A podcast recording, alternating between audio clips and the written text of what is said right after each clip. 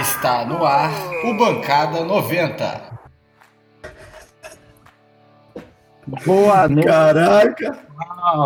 É, Milaninho, temos vinheta.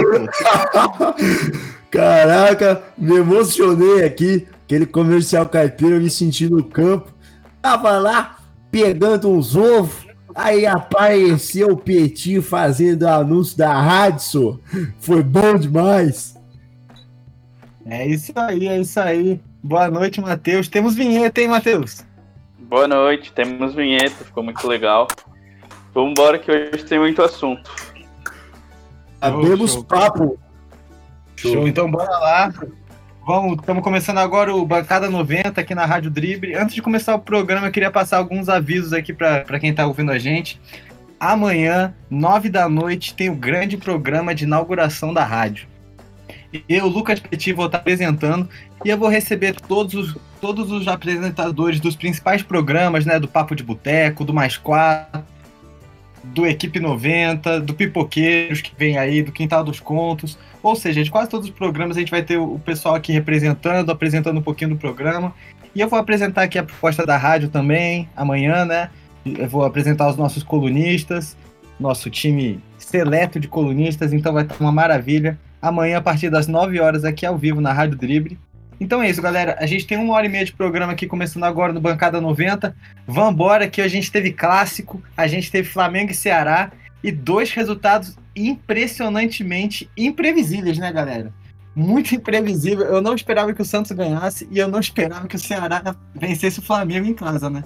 O Flamengo, pô, Rogério Ceni, acho que a gente pode dizer que o Flamengo está em crise, né? No meio da semana ele já foi chamado para para ter uma avaliação de rendimento frente à diretoria do São Paulo. Então vamos, podemos dizer que o Rogério vive um momento muito delicado e o São Paulo vive um momento muito delicado onde a sorte toda de campeão foi embora, não é mesmo, Milano? Pois é, é esse é o assunto do dia. Eu vou dar destaque para a sorte de campeão, meus caros ouvintes. Vou falar um pouquinho mais sobre esse fenômeno que faz parte das mandingas do futebol, para vocês entenderem por que este ano o São Paulo não leva o título. Matheus, seu destaquezinho lá, rapidinho, seu destaque da rodada, e depois eu entro com o meu. E eu passo a palavra para você, o homem do caderninho, para a gente começar a falar de São Paulo e Santos. Mas antes, aquele, antes daquele destaquinho, por favor, Matheus. É, meu destaque foi para os goleiros do Santos, né? Engraçado, o João Paulo ele conquistou titularidade, pegou Covid, o John entrou, fechou o gol. E agora, ao contrário, o John pega Covid, o João Paulo entra, fecha o gol hoje, garante a vitória do Santos. E ele vai jogar na quarta-feira, né? Na, na quarta-feira, o John, o John continua em quarentena, é, contraiu a Covid-19. Então o Santos está bem servido dos dois João, né? O, o João brasileiro e o, e o John americano. É, o Santos com dois garotos no gol vem, vem fazendo bom trabalho e, e o, o João Paulo foi o, foi o destaque do jogo de hoje, na minha opinião. Bom, o meu destaque é, é um assunto que a gente vai tratar mais pro final do programa, né? É a possibilidade da gente ter uma super série B. E eu vou explicar isso mais tarde, eu só vou dizer assim, é uma chance única que a gente vai poder ver ano que vem, talvez, se a conjuntura dos resultados permitir da gente ter uma série B com seis campeões brasileiros. A super série B a gente vai falar mais depois. Mas agora eu vou passar a palavra pro homem do caderninho, Matheus Marques. Vamos começar de sanção? Vamos come... Epa, alguém caiu aí. Vamos começar de sanção? Matheus, sanção, o que, que você achou? Eu esperava mais do São Paulo. É, o segundo tempo foi um pouquinho na, na, na pegada do balanço, né? Do bola na área. Vamos ver, né? Matheus, o que, que você tem no, no seu caderninho? Abre ele pra gente. É, hoje, hoje eu vou falar só um pouquinho, porque a gente quer. Todo mundo quer ouvir os São Paulinos, né? O Lucas, nosso São Paulino da mesa, tem muita coisa para falar. Eu vou falar só. só. Só um pouquinho. O, o Diniz fez algumas mudanças forçadas, né? O Bruno Alves e o. E o Tietê. O Tietê expulso e o Bruno Alves suspenso não, não puderam atuar. O, o Diniz veio com o Léo lateral improvisado na zaga, já jogou várias vezes. E no lugar do Tietchan ele colocou o Pablo, né? Mantendo a formação, teoricamente, a formação clássica do São Paulo, né? Com dois na frente, com, com o Brenner com um companheiro. mas o Pablo um pouquinho mais fixo. É, o São Paulo teve muita dificuldade para criar. O Santos não fez pressão em cima, o Santos estava armado para o contra-ataque. E o São Paulo não conseguiu criar no primeiro tempo, mesmo com a volta do Luan, dando uma proteção maior na defesa e, e ajudando na saída de bola. Com o Léo, que tem uma saída de bola boa por ser lateral pelo lado esquerdo. O, a volta do Reinaldo, Reinaldo muito à frente, né? O, o, o, o Luan recuava bastante, abria os dois zagueiros e o, e o Juan Fran pela direita, e principalmente o Reinaldo pela esquerda, subiam muito. Mas o Santos chegou muito pouco no gol do John no primeiro. O São Paulo chegou muito pouco no, no, no gol do João Paulo no primeiro tempo. E o Santos dificultou armado pelo, pro contra-ataque. No segundo tempo o jogo foi, foi mais laicar, né? O, até o Santos conseguiu o gol, aí o, o, o Diniz tentou substituições, colocou o Vitor Bueno, colocou o Carneiro, que não jogava há muito tempo, opções, opções de frente, talvez um pouco desesperado, né? Começou a alçar a bola na área. O Brenner teve uma excelente, excelente chance, que até vazou o áudio do, do Diniz falando não pode cabecear assim, não, não é não cabeceia assim, é alguma coisa. E o Brenner cabeceou em cima do John. E é isso, o, o, o Santos veio com o time reserva, né, pra jogar praticamente para cumprir tabela, não tem muitas ambições do campeonato. Mas a, a base do Santos, os meninos da Vila estão muito confiantes, os titulares vêm jogando bem, os reservas vem entrando e, correspondendo, então o Santos não teve dificuldade, não sentiu a pressão do jogo. O, choveu muito no começo do jogo, o gramado resistiu bem, mas dificulta um pouco, né? A bola fica um pouco mais viva com, com o gramado muito molhado, talvez pelo estilo de jogo do São Paulo, que é um, é um, estilo de domínio e passe, tem que ser muito preciso, então talvez isso tenha dificultado um pouquinho o jogo do São Paulo. Mas o Santos mereceu a vitória, né? O São Paulo teve muita dificuldade para criar, o Santos veio com uma proposta de contra-ataque para jogar sem pressão, conseguiu sair com o resultado com os três pontos, resultado muito positivo, inesperado, né? Como, como você comentou, os dois resultados muito inesperados desse, desse domingo às quatro da tarde. Bom, basicamente o jogo foi isso. Agora vamos ouvir o. Pode dizer que o chororô, o que, o que, que a gente vai ouvir agora? Vai lá, Luca. Vamos lá, agora, agora a gente vai ouvir a verdade. Os caros amigos tricolores, ouvintes, todos os torcedores, peço licença para falar para vocês sobre a sorte de campeão. O São Paulo perdeu a sorte de campeão. Eu explico como. Vocês sabem que na mandinga do futebol, aquele time que vai ser campeão nessa altura do campeonato começa a dar tudo certo. Quer chance de gol é gol.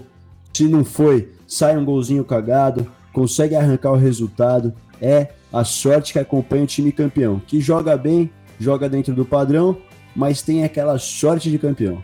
O tricolor não está mais iluminado por este banho de alegria que é a sorte. A gente criou, chegou no gol, teve oportunidades claras. O Santos só chegou uma vez praticamente, tirando aquela bola na trave. E fez o gol enquanto o São Paulo criava, criava e não conseguia, buscando como guerreiros, antigos gladiadores de Roma, mas não deu resultado. Ou seja, não vai ser o São Paulo e já digo que não vai ser o Flamengo, que também não está banhado pela sorte do campeão. Acompanha daí, quem sabe, Internacional, Atlético Mineiro. Vamos ver. É, né? São jogos muito. Muito complicados, né? Esse brasileiro tá ficando embolado. Eu ouvi uma frase, o Matheus já participou lá com o pessoal do Mais Quatro, que uma frase que o, o host, o host deles, né? Como eles gostam de falar, o Lucas Deluna, Acho que você estava nessa edição também, Matheus, né? Chamou esse brasileirão do brasileiro que ninguém quer ganhar. Cara, eu acho que essa expressão se encaixa totalmente nesse cenário que a gente tem hoje no brasileiro, onde Flamengo e São Paulo, que são os dois principais candidatos ao título, entregam a taça cada final de semana, um na mão do outro, e fala: pega você, fica com você a taça. Se o São Paulo devolve, não, Flamengo, fica com você. Num jogo de cavalheiros que, que não querem levantar a taça, né? impressionante isso. Eu acho que o São Paulo caiu muito de nível. Eu não consigo entender o que vem causando essa queda de nível. Não sei se é a falta do Luciano. A gente especulou no jogo contra o Bragantino na quarta que era a falta do Reinaldo. O Reinaldo estava hoje e não mostrou também isso, né? Luan, Luan. A, gente não, a gente não viu isso também. Ou seja, será que é uma falta do Luciano? O que está acontecendo? É quem que está fazendo falta aí? Porque não é normal o nível de um time cair tanto assim em pouco tempo. Não é normal. São Paulo estava jogando um futebol muito bom até alguns jogos atrás e não foi a briga do Diniz, porque o time já jogou mal, já estava jogando mal antes do Diniz. O Diniz começou o jogo mais tranquilo ontem, hoje, e o, jogo, e o time não jogou bem. Então, gente, que vocês tentam me responder aí, o que está faltando para São Paulo voltar a querer futebol? O que, que, que o São Paulo perdeu nesse tempo? Tá fazendo tanta falta pro time. Mandinga, sorte, Petit. Mandinga, não há tática que explique quando o campeão não quer mais ser campeão, ele não é campeão. Esporte. A mandinga não tem tática, não tem análise, não tem nada. São Paulo não ganha mais. Estamos amaldiçoados. É agora a volta da Fênix vai ser com a demissão do Rogério Ceni e a volta dele pro tricolor. Aguinada de 2021. Pegando Bom, essa, esse gancho do minuto, Matheus. Fala, fala. Não, eu, eu como não acredito nessa história de mandinga, de fênix, de nada, eu acredito que é, é a falta, é, a pressão, né? Porque o São Paulo brigava em duas frentes, brigava, eu comentei isso, que, que, que uma eliminação pelo Grêmio podia acarretar um, uma queda de rendimento, perder, perder confiança no brasileiro, ter mais dificuldade. E é isso que vem se apresentando, né? O São Paulo, ele a partir da eliminação para o Grêmio, ele contra o Grêmio já não jogou bem, é no jogo decisivo, e depois do, do jogo do Grêmio ele toma uma, uma sacolada do, do Red Bull Bragantino e perde para os meninos do Santos em casa, o time B do Santos que estava focado na, na semifinal da Libertadores. Pode ser a pressão, porque o time precisa ganhar um título, né? Muito tempo sem ganhar um título, é, nove anos sem ganhar um título de expressão. O último título brasileiro em 2008, então é, com brigando nas duas nas duas frentes, né, na Copa do Brasil e no Brasileirão, a chance de título era muito grande. Aí o time se o time pode ter visto que só tem agora só tem uma opção, é obrigado a ganhar todos os jogos porque os, os times os times estão chegando, né? O campeonato está ficando um pouquinho mais espremido, mesmo com o São Paulo com uma, uma vantagem boa é, e o, o time do Flamengo bobeando, a pressão, a pressão é muito grande. Imagino que pressão, apesar de não ter torcida, a pressão seja muito grande. E os jogadores não estão correspondendo, né? Talvez sentindo a eliminação, sentindo a pressão, e aí vem a queda de rendimento, per, perdendo a confiança, perde a confiança, e os resultados não vêm, né? E, e vira uma bola de neve. Perdeu do Bragantino, estão jogando mal, goleada, jogador expulso, discussão. Aí hoje não joga bem de novo, tem dificuldade contra um time um time praticamente de juvenil, o time juvenil do time do Santos. Perde de novo. Vai pegar o Grêmio, o Grêmio que a gente vai comentar um pouquinho um pouquinho mais pra frente, ainda pega o Grêmio, que pode ser um, um fiel da balança nesse campeonato. Tem o jogo contra o Flamengo, tem muitos jogos decisivos, então pode estar pesando, pode estar pesando é a pressão, eu acho. Acredito que mais provável do que azar, mandinga, falta de sorte, eu acho que a pressão e a falta de confiança são influentes nesse, nessa queda de rendimento do time de São Paulo. É, realmente o São Paulo não ganhando um título esse ano, provavelmente 2021 ainda o calendário vai, se, vai demorar a se regularizar. O São Paulo pode entrar em 2022 completando praticamente 10 anos sem um título para um time do tamanho do São Paulo Futebol Clube. É uma seca enorme. É uma seca enorme Ainda mais no período que a gente vê o futebol, onde as pessoas muito ligadas somente no entretenimento, que assistem futebol, né, vão focadas no entretenimento e numa geração que está preocupada em títulos apenas, né, isso acaba sendo muito prejudicial para a imagem do clube a longo prazo, né, porque não é uma torcida como a do Corinthians que cresce em momento de crise. A São Paulo é uma torcida que se mostrou crescer nos momentos de glória. Então, uma torcida, um time que fica 10 anos sem, sem ganhar nada na fila e tal, isso, isso começa a ficar muito difícil para os torcedores e para as próximas gerações aí que vão surgindo, né? Acho que isso é muito prejudicial para a instituição São Paulo. E isso pesa muito, mas muito nos jogadores na hora do jogo, né? Você vê que os jogadores de São Paulo ali estão pressionados claramente com um peso grande nos ombros, né? A eliminação, eu acho que eu concordo muito com o Matheus, eu estava procurando uma explicação, e essa eliminação, ela, ela foi um banho de água fria no São Paulo, né? Porque São Paulo vinha bem, brigando em muitas frentes e tal, favorito em tudo, jogando bem, jogando encaixado, e pegou o Grêmio, não conseguiu desenvolver o jogo contra o Grêmio, E desde lá o time não vem se encaixando em nada, né? Hoje foi um jogo inexpressivo do São Paulo. Foi inexpressivo. O São Paulo não criou muito perigo. Tudo bem, teve alguns lances e tal. O Santos não se assustou, propriamente dito. Não se assustou, tanto que foi para cima e conseguiu o gol, né? Então o São Paulo tá num, num, num período muito conturbado aí, que a gente pode até comparar com 2017, o time do Caribe. Você lembra, Matheus? A dificuldade, no momento do campeonato ali que o time empacou? É, mas o, Corin o Corinthians tinha feito um primeiro turno melhor que o do São Paulo, né? Tinha uma gordura maior para queimar, por isso que acabou se sagrando campeão. Um, um, detalhe só que você falou da fila, né? E é uma fila, uma fila de verdade. A gente teve no, nos últimos anos uma fila de time grande, foi a do Grêmio, que ficou 15 anos sem vencer, é um título de expressão, né? O Grêmio vencia lá no Sul às vezes, o, o campeonato deles, que é o Grenal, o campeonato regional que às vezes para quem perde é muito ruim, mas para quem ganha, não, às vezes não, não faz tanta diferença no ano, né? Muita gente nem lembra que o Palmeiras foi campeão estadual esse ano. Se você perguntar quem foi campeão em Minas, dificilmente a gente vai lembrar. Mas o São Paulo nem isso, né? O São Paulo, o último título paulista foi em 2005, ano que foi campeão da Libertadores, campeão mundial. E depois de 2012 não consegue nenhum título.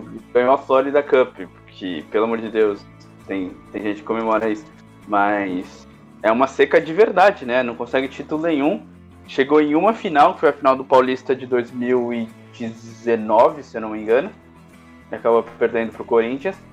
E, e tem muita dificuldade. E, e essa dificuldade e essa pressão vai aumentando né, com, com o passar dos anos. Mesmo os jogadores que não tiveram no elenco nesse, nesse, nesse tempo, eles sentem, né? Porque é um time grande, é um time poderoso, um time acostumado a vencer títulos e não e, e não vem conseguindo, né? Vem falhando na hora decisiva e, e ainda tem uma vantagem boa. É, só informar aqui que Internacional e Goiás já estão já jogando, e Atlético Goianiense e Bahia também. E o Atlético Goianiense já abriu o placar, então a situação do Bahia vai ficando complicada. Mas se o Inter vence hoje o Goiás, fica três pontos. Aí a diferença já já é uma diferença bem bem acessível. É, o Inter ainda tem, tem jogos difíceis, mas o campeonato se embola e o São Paulo pode se complicar nesse final. Milano, o que, você acha disso? Você que é São Paulino, quanto que essa, essa seca pesa nos jogadores? Porque eu sei que pra torcida isso pega de uma maneira muito dolorida, né? O torcedor fica doído com isso. Fica ressentido, fica mal, não gosta de ser zoado. Essas coisas é normal. Não, eu digo isso porque pô, a gente é corintiano, a gente viveu muita seca, a gente viveu rebaixamento, então a gente sabe que, pô, tem momentos que é sofrido mesmo ser torcedor do time. E eu queria saber como você, do torcedor de São Paulo e tal, você vê isso, né, do, de como os jogadores sentem isso, né, de como isso pesa para os jogadores. Você acha que os jogadores conseguem não pensar nisso e levar um, um dia a dia normal? É, uma uma situação pesada. Acho que agora, do jeito que tá o São Paulo, não dá pro jogador levar como uma situação normal. Fica impossível mesmo. Muita pressão. Essa coisa, essa seca de títulos, é o que o Matheus deu a informação, é essa que eu queria, que eu te falei mais cedo. Quantas finais o São Paulo jogou? Desde o título de 2012 até hoje. Foi uma só, Matheus? De cabeça, sim, que eu lembro, foi uma, porque teve o tricampeonato do, do Santos no Paulista e o São Paulo não jogou final. Aí teve Santos e Tuano.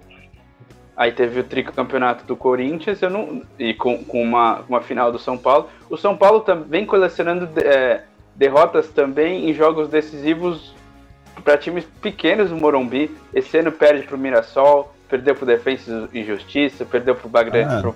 Bragantino, o outro Bragantino, né? Isso aí o Bragantino ainda. Já. O São Paulo com muita dificuldade, sendo eliminado diversas vezes no Morumbi contra times é, infinitamente menores. A eliminação para esse ano para o Mirassol foi algo surreal, assim.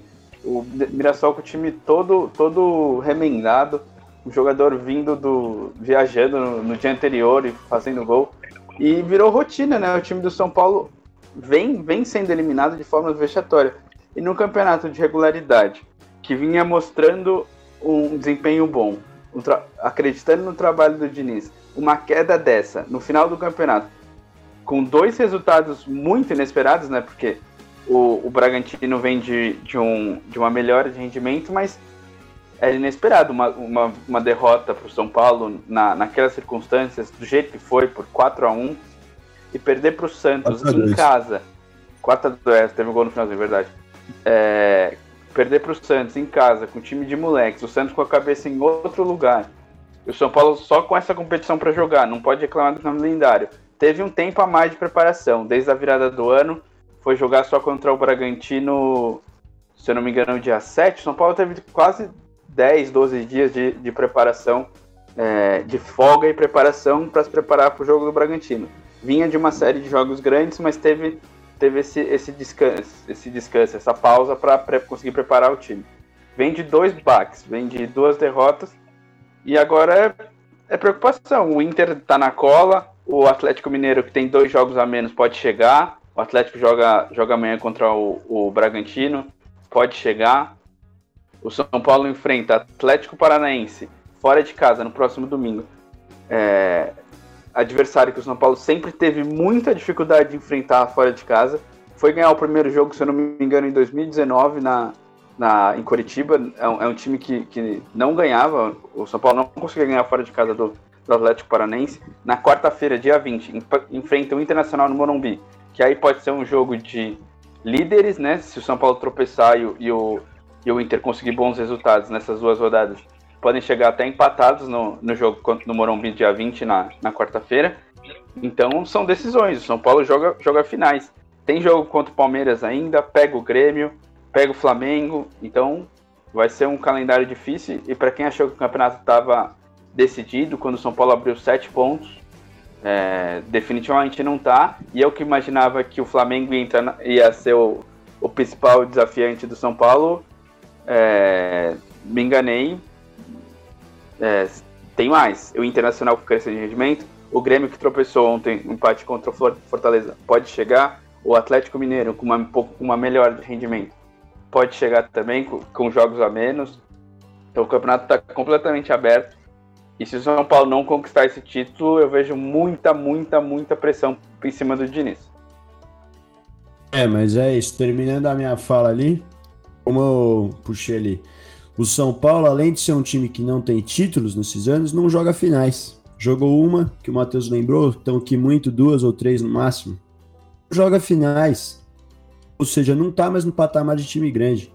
Então era melhor ficar em duas competições, Copa do Brasil e Brasileiro, vencendo na Copa do Brasil, porque sem perna não ia perder essa, essa, essa motivação de campeão. E quando você perde uma final, você lembra que você é um time que não joga final. E agora a gente está na reta final do. Desculpa a redundância com o final, final, mas está na reta final agora do Campeonato Brasileiro. O São Paulo começa a perceber que está jogando uma final. E final ele não joga. E, vai, e aí, sentindo psicológico, não consegue mais jogar. Agora é ladeira abaixo. Quem for mais esperto, é, pega é, esse te... título. Nesse gancho aí que você está falando, eu tenho uma teoria muito grande é, por que, que o Paris Saint-Germain não consegue ganhar a Champions League.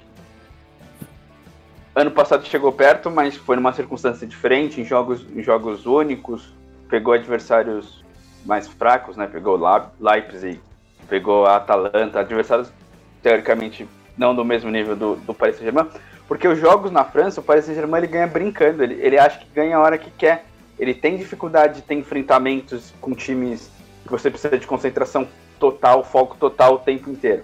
E isso, quem, quem dá isso são jogos decisivos. E jogar finais, jogar jogos decisivos que o São Paulo não vem jogando, influencia. O Corinthians tem isso. O Corinthians tem uma. Mesmo em fases ruins, tem uma mentalidade de clássico. Corinthians ficou muito tempo sem perder clássico, porque mesmo fase ruim, perdendo para times pequenos, o Corinthians tinha dificuldade nos jogos, nos jogos fáceis.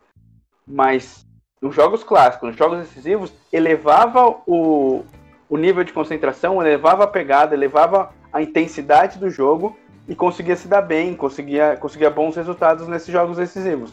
Exatamente. E pode ser, isso pode faltar para o São Paulo. Subir o nível de concentração em jogos decisivos. O, o, jogo contra o Grêmio, ele perde, não numa bobeada, mas um, um gol meio carambolado, talvez possa ter sido falta de concentração. No jogo de volta, não consegue chutar no gol praticamente. A gente já discutiu isso bastante, que o São Paulo apesar do Grêmio vir com uma proposta defensiva, o São Paulo não, não teve armas para criar, então talvez uma, uma estratégia diferente no jogo decisivo. Hoje também o São Paulo é, entrando com, com o Carneiro. Há quanto tempo que o Carneiro não entrava em campo? Jogou Carneiro que passou pela. É, Fez um gol contra o Bragantino, aliás, o segundo gol foi dele. mas a esperança, o Carneiro, realmente, você esperava que vinha um resultado diferente com o Carneiro? Ah, brigador, né? Mas não. A gente Não tá- é? Então, não, não é essa o, o momento decisivo, você não pode esperar que a bola caia no pé do Carneiro e ele resolva, entendeu? Então, eu acho que falta- Falta é, nível de intensidade, é, nível de decisão, jo- jogadores, mentalidade de vencedor, acho que pode, pode resumir isso. É. Po- Pode ser que o São Paulo esteja mostrando isso, e por isso a queda de rendimento no final do campeonato e na fase decisiva da Copa do Brasil. É isso, é exatamente, eu concordo. É o que a gente tava falando, é isso psicológico, é a mentalidade de campeão. São Paulo, quando perdeu do Grêmio, perdeu a mentalidade de campeão, porque faz muitos anos que o título, o título não vem. Faz muitos anos que o São Paulo não joga final. Então não tem mentalidade de campeão. Eu discordo com você quando você fala que o. São Paulo perdeu a mentalidade de campeão quando enfrentou o Grêmio, quando perdeu pro Grêmio. Na verdade, quando perdeu pro Grêmio, ficou escancarado pro elenco, para quem tá lá dentro, pro técnico, que ali não tem essa mentalidade, não se criou essa mentalidade ali dentro, porque são anos e anos sem títulos, jogando pouquíssimas finais, sem decidir campeonato. Então, os jogadores, todo mundo lá Porque- dentro não sabe o que fazer neste momento. E Não, aí eu concordo em é. Eu acho que se Porque a- a construir parte- uma mentalidade. uma- só só para terminar do Petit aqui. Eu acho que se construiu uma mentalidade de campeão, mas ela era frágil. Ela era de vidro. Porque não tinha mentalidade já dentro do clube, de muitos anos sem título e sem finais. Então, ela- a- o Diniz construiu uma mentalidade de campeão frágil. A primeira derrota de título, aí quebrou. Agora não tem mais. Aí como vai recuperar? Não sei. Você ia falar, Matheus? Não, eu ia falar que, que o São Paulo ele, ele, ele entra na Copa do Brasil na- nas oitavas de final. Aí ele enfrenta o, o Fortaleza e ganha nos pênaltis do jeito. Foi, foi o primeiro enfrentamento de verdade, assim. O São Paulo, no, esse ano, por exemplo, no Paulista, no, na primeira rodada do mata-mata, enfrentou e foi eliminado pelo Mirassol. No, no, na Copa do Brasil, na fase aguda, primeiro jogo decisivo, primeiro confronto mais parrudo, assim, quartas de final de Copa do Brasil, é eliminado pelo Grêmio. E é isso, o São Paulo foi eliminado pelo Na Luz, o São Paulo não passou da fase de grupos no, no, na Copa Libertadores. Então é, é isso, é- talvez seja isso que, pelo, pelo bom rendimento do time, quando estava com tranquilidade em campeonato de mata-mata, que é, que é outro, outro, outro estilo de enfrentamento. Mas quando chega na fase aguda, não tem jogo fácil, porque ou você vai pegar time brigando pelo título, ou você vai pegar time brigando pelo rebaixamento, contra o rebaixamento. Dificilmente você vai pegar um time de meio de tabela que não quer mais nada do campeonato. E mesmo assim, os- mesmo pegando esses times, que foi o caso mais do Santos, o São Paulo, na hora de definir, não conseguiu vencer. Exato, e agora que o Campeonato Brasileiro tá afunilando, tá se tornando cada todo jogo uma decisão, mesma coisa tá acontecendo quando aumenta o nível de dificuldade no mata-mata. Matheus, Oi, quanto que tá Inter e Goiás? Como que tá aí? O que, que tá acontecendo? Por enquanto, os placares são o seguinte: Internacional 0, Goiás 0. E Atlético Goianiense vai vencendo o Bahia em casa por 1 a 0. O Bahia que entra na, na, na zona de rebaixamento agora. E com esse resultado, com esse empate, a diferença entre Internacional e São Paulo cai para 5 pontos. Ixi, complicadíssima a situação do Bahia, hein? Complicadíssima. Acho que o Bahia vai garantir que a CBF não tenha. consiga manter pelo menos um dos times cariocas na Série A, né? Que estão brigando para não cair. É, eu acho que. Vou ler um dos comentários aqui. O Marcelo Viana falou pra gente falar de Flamengo. E ele comentou aqui: nem com o ano de 2009, com Abel Braga, o ano foi tão fodido pro Flamengo. Marcelo, cuidado com o palavrão aí, mas foi um bom comentário aí, realmente. O ano 2000 com o Abel tinha mais 2019 ou 2009? 2019. O ano tinha mais perspectivas de título, né, com o Abel Braga do que com o Rogério hoje, né? O Rogério nem pro ano que vem é, se ficar, acho que o Flamenguista tem esperança. Você muda o parâmetro, né? O Flamengo, o Flamengo ano passado ganha tudo. Você, você baliza o time por outra, por outra, por outra régua, né? E o elenco continua basicamente o mesmo. O que mudou são os treinadores, né? E, e o, o Pablo Mari, basicamente, porque a gente vai falar do Flamengo, eu acho que já vai, vamos entrar no Flamengo. Bora, bora entrar no Flamengo então, falar um pouco do, do desse vexame aí, dessa situação muito complicada do Rogério Ceni, né? Situação muito difícil. A gente recebeu outro comentário aqui agora, né? Que atualizou os comentários agora. Recebemos agora o comentário do Gustavo. Fala, Gustavo, bem-vindo aí ao programa. Que fase do São Paulo? Vocês acham que São Paulo já perdeu o título? Para mim já. É. Pra mim já perdeu. Notoriamente, Acho... notoriamente, se o Gustavo estivesse escutando o programa desde o começo, ele saberia que o São Paulo já perdeu o título. Obrigado pelo comentário aí, Gustavo. Acho que é o Holt.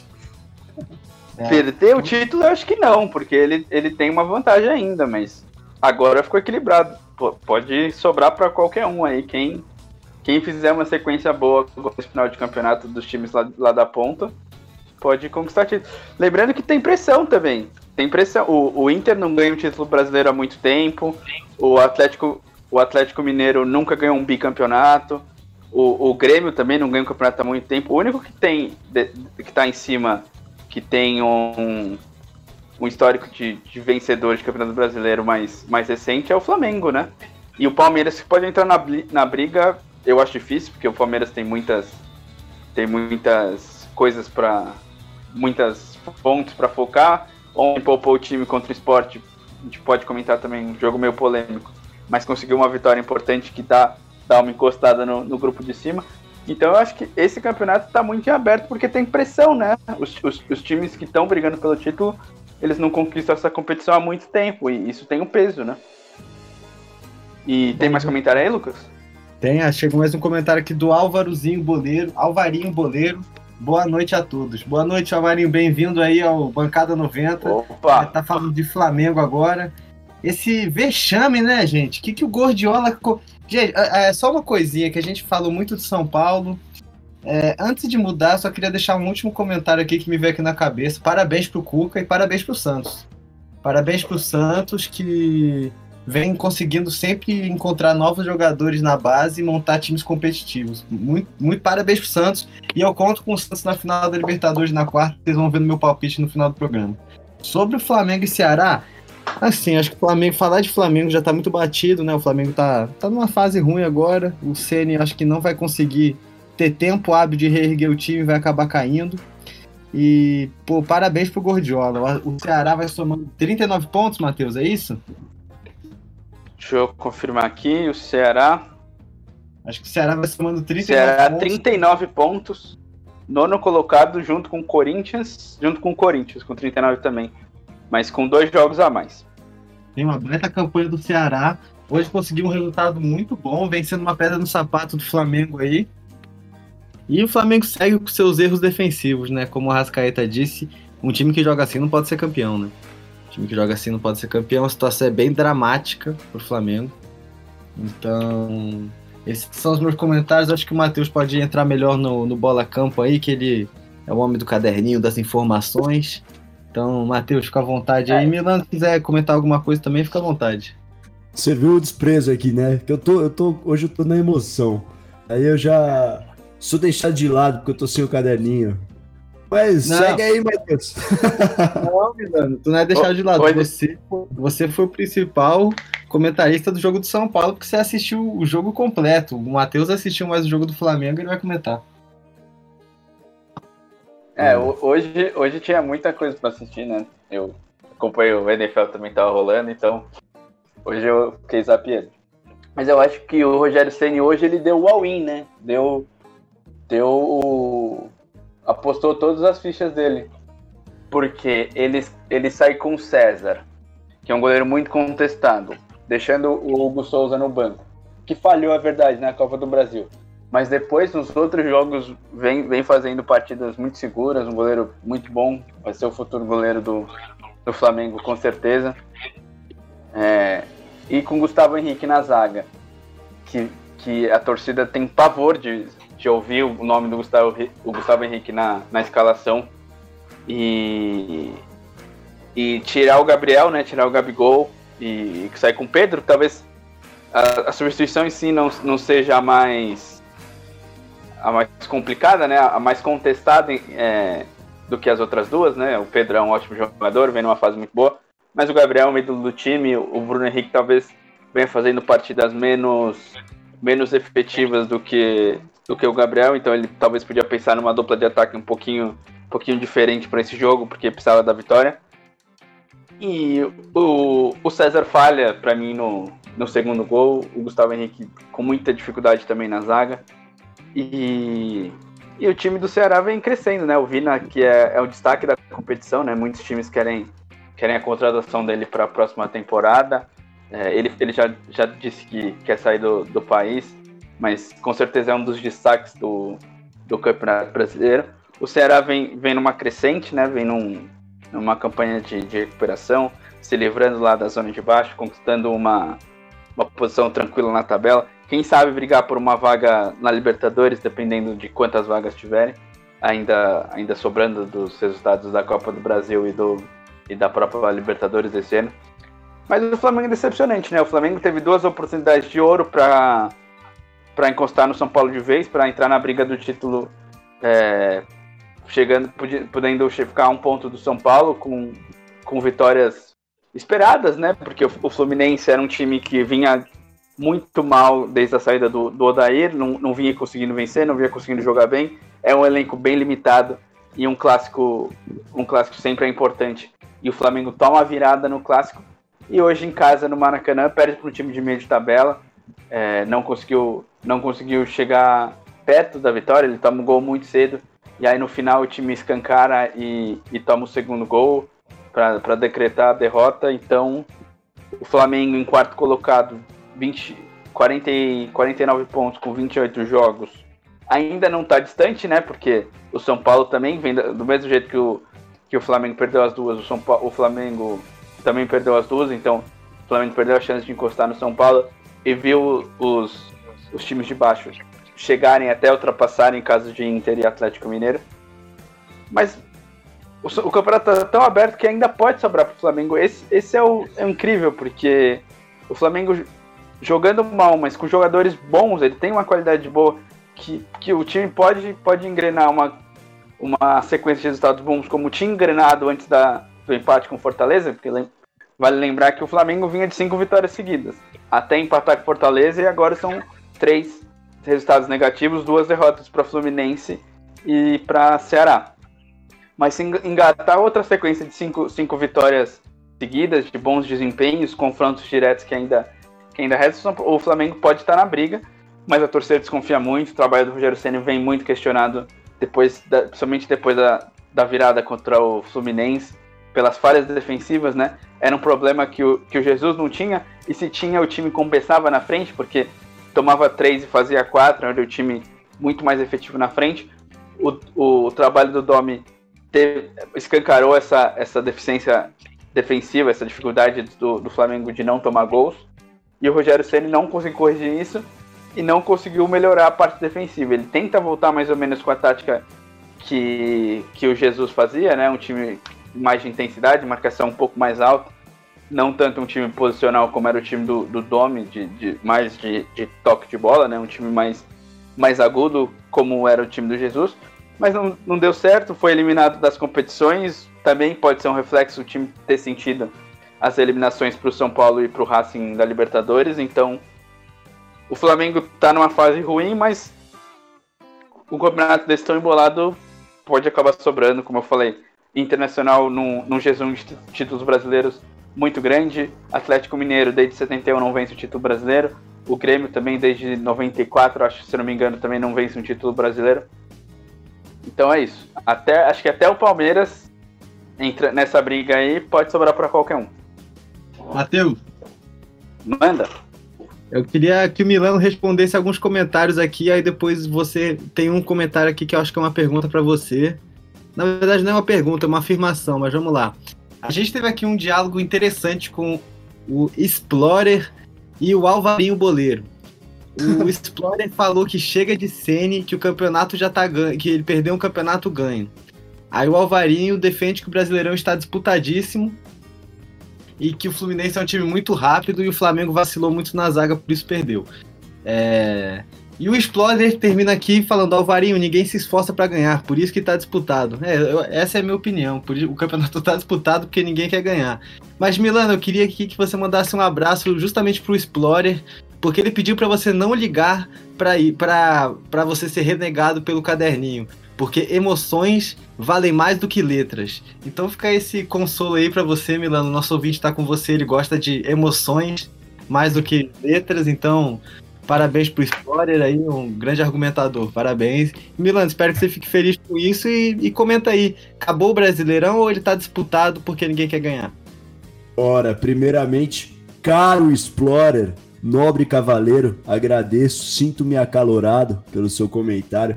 De fato, emoções é o que move o futebol. Se a gente não ficasse emocionado, a gente não assistia, certo?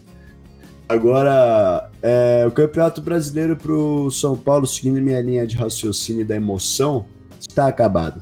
Não temos mais o brilho do campeão, não temos mais a mentalidade de títulos que foi despedaçada como um pequeno e fino pedaço de vidro ao perder para o Grêmio a Copa do Brasil. Fomos despedaçados, tricolor. Quem sabe ano que vem, no, no ressurgimento da Fênix, com o possível narigão do Rogério, a gente consiga almejar, cheirar uns títulos e pelo menos jogar algumas finais. Perfeito. Então, pro São Paulo já era. E pro, e pro Flamengo, já pegando a coisa do, do a, da emoção também, já era, né? Vendo aqui os números, que eu vi o jogo de São Paulo no do Flamengo, 21 chutes, só que só 5 no gol. Não tá chegando com qualidade. 75% de bola. Acho que assim, gente, ele não tá finalizando com qualidade. Eu acho que a gente já pode entrar nisso na pergunta pro, na, na afirmação do Ed no R. Enfim, R. É, Matheus, você concorda com ele? Ele fala: já deu de Gabriel Barbosa no Flamengo. Tá na hora de dar mais lugar pro Queixada Matador. Acho que o Queixada deve ser o, o Pedro, né? Que tem um queixo enorme, maior que o do Cássio. Então, ele deve estar se referindo ao Pedro. Hum. O que você acha, Matheus? Você acha que já deu de Gabriel Barbosa? Tem que vender ele, se livrar do Gabriel Barbosa e dar lugar pro Pedro de vez? É, o Rogério, o Rogério não se livrou do Gabriel, mas ele, ele escalou o Pedro hoje, né? Mas eu acho que não. O Gabriel é o melhor finalizador do Brasil. Ano passado ele mostrou isso. É, é um cara que tem, tem uma qualidade muito boa na frente para definir jogada. Eu acho que ele, o Rogério podia talvez buscar uma variação, jogar com dois, dois jogadores na frente. O Gabriel é um pouco mais móvel que o Pedro, podendo abrir junto com. Tirando o Bruno Henrique, que a torcida vem, vem cornetando, não vem jogando tão bem. E aí com a Rascaeta de um lado, Everton Ribeiro do outro, Gabriel flutuando pelo meio. Eu acho que o Rogério podia explorar um pouco mais, porque tem muita qualidade no elenco. Eu acho que não, não ficar preso a um, a um esquema, a uma ideia de jogo, de ter que jogar só com um jogador, um atacante mais, mais agudo, assim. Eu acho que os dois são muito bons e podiam ser explorados, não, não só em situações circunstanciais, mas tentar um, buscar um entrosamento entre os dois, porque o Pedro é um jogador muito inteligente também.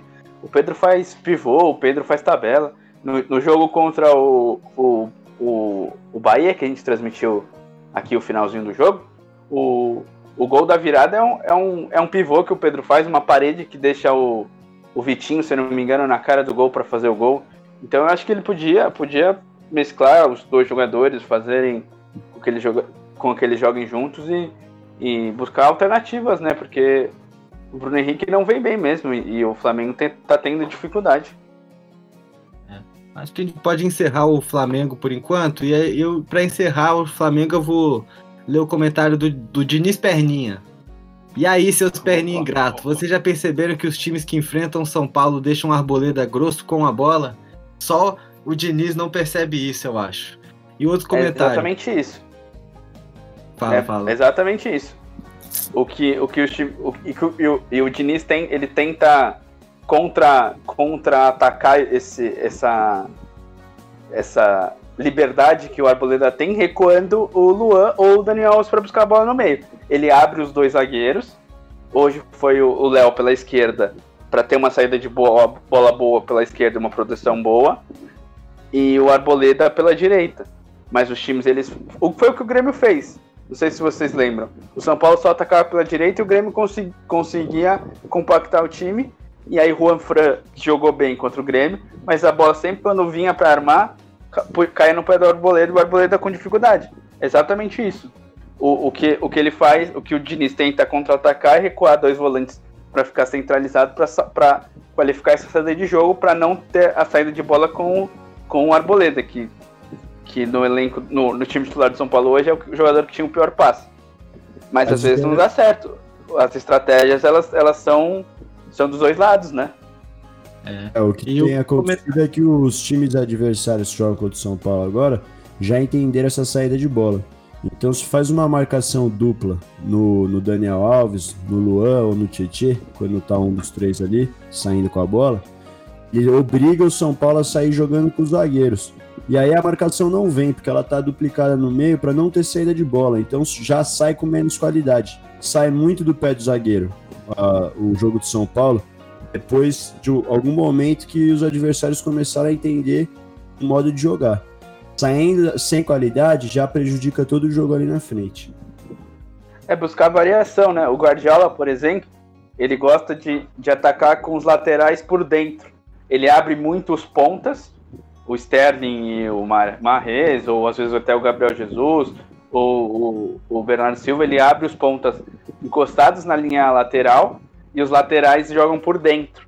Talvez seja uma alternativa para ajudar nessa saída de bola por dentro compactando um pouquinho mais o time e criando alternativas, não saindo aberto com o zagueiro, que o zagueiro realmente tem mais dificuldade para sair. E limitado pela linha lateral, o Arboleda fica só com uma opção de passe, que é o passe para trás. E quando o, o adversário fecha a saída do meio com o Luan e com o Daniel Alves, fica mais fácil de marcar. Talvez trazendo os laterais com mais qualidade para o meio para ajudar nessa saída de bola seja uma alternativa. É o Diniz buscar um trabalho que deu certo, mas que o líder ele é mais visado porque ele é mais assistido, ele, ele é mais estudado, então os times os times conseguem bloquear as qualidades dos times. É, essa, essa é a dificuldade de se manter no topo, né? Você se reinventar, porque a partir do momento que você está liderando, os, times vão te copiar e vão te bloquear as suas qualidades. Então, talvez seja, assim como o Diniz já se reinventou um pouco é, nessa posse de bola exacerbada dentro da área, essa, essa saída de bola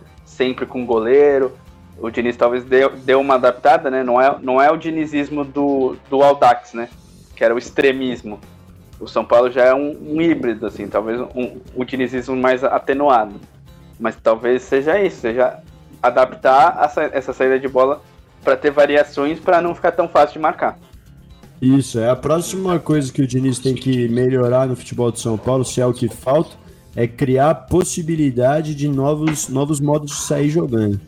Se a gente consegue surpreender o adversário que está sempre esperando de uma forma e acaba sobrando nos pés do zagueiro, a gente surpreende, faz alguma coisa diferente, por exemplo, com a ajuda dos laterais, qualquer coisa que quebre a marcação, aí já pode voltar a fazer gol, já pode voltar a ganhar.